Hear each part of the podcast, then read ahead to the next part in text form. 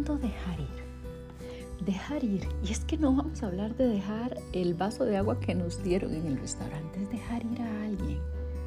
Podría ser, o yo podría decir, que es como dar un salto al vacío. ¡Wow! Además suena un poco egoísta porque es como asumir que alguien es nuestro. Lo difícil de dejar ir es que lo que sí es nuestro es ese dolor, los momentos que construimos en la mente, los sueños que teníamos con estas personas. Es ver esa fotografía juntos de momentos maravillosos que quisiéramos devolvernos en el tiempo. Y es ahí donde todo se pone complejo. Porque dejar ir ese segmento, esa pieza que se quedó con estas personas se convierte en esa línea contradictoria que no terminamos de entender. Porque más allá de planear momentos y aventuras, en nosotros había algo genuino. Había una intención de poner ladrillos a nuestra manera para construir, pero juntos, sin importar que fueran de alguna manera de universos diferentes, a lo mejor ustedes imaginaban poner esos ladrillos en un nuevo universo construido por los dos.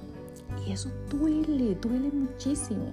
Quizás hubo un poco de ingenuidad o, o no supimos balancear las expectativas que nosotros románticamente colocamos en otros. Y vamos amando como si no se fuera a terminar esa relación. Y eso está bien, porque si decidimos amar, lo hacemos con todo.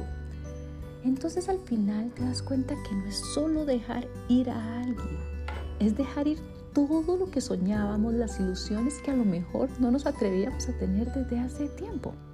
Pero ese dolor que contradictoriamente nace del amor es como un knockout, yo lo sé, es algo que no esperabas, es ese golpe que te da una ola cuando recién estás saliendo de luchar contra otra ola que te hundió. Es eso que no sospechabas mientras hacías planes de futuras aventuras. Pero bueno, ese es el momento, en ese momento tan duro que debemos reforzar, querernos en la tragedia, darnos fuerza, intentar ver un horizonte positivo, pero al mismo tiempo sabemos que estamos luchando porque no queremos dejar ir esto. Entonces, ¿cuándo es que ya debemos dejar ir? Bueno, deben existir muchísimas respuestas para esta pregunta y para cada persona será diferente pero para dejar alguna herramienta por aquí, yo por experiencia propia les diría que podemos tener dos maneras para tomar la difícil pero liberadora decisión de dejar ir. La primera es respondámonos a la pregunta honestamente, ¿amo a esa persona realmente? Si la respuesta es positiva y he basado mi respuesta sin furores emocionales ni tumultos que causan los caprichos. Si la respuesta es positiva, asumamos que hay amor sincero y si hay amor sincero, hay una fuerza inagotable para encontrar la forma más valiente y creativa para superar cualquier reto en una relación.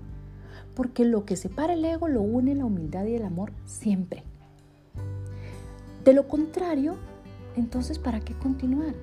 Si no es así, aquí es donde debo dejar ir. Ese es el primer punto, la primera forma, la primera pregunta. La segunda pregunta eh, es de forma muy honesta asegurar que el cariño y la estima que se tienen está activo. Una buena base para comenzar es explorar esos escenarios, es observar los contextos que me ayuden a entender las convivencias y condiciones. ¿Está siendo pisoteada mi dignidad o está siendo golpeado mi ego y mi egoísmo? Y la respuesta a esa pregunta determina mi fortaleza para tomar la decisión también de dejar ir. Luego viene cuándo, y ese cuándo tiene que estar regido por la sabiduría y la paz integral de mi ser. Para unos será más fácil que para otros. Y luego el cómo, que sin duda alguna será también muy retador y será todo un proceso, producto de, de la seguridad con la que nos podamos sentir en ese momento. Y una pregunta que podría aparecer de nuevo a pesar de que ya nos hicimos las preguntas anteriores es ¿por qué dejarlo? Y la respuesta va a estar amarrada siempre a los hechos irrefutables. Ahora ya cuando estamos fuertes y hemos decidido dejar ir a esa persona con todo lo que eso significa, a mí me parece importante el cómo nos vamos.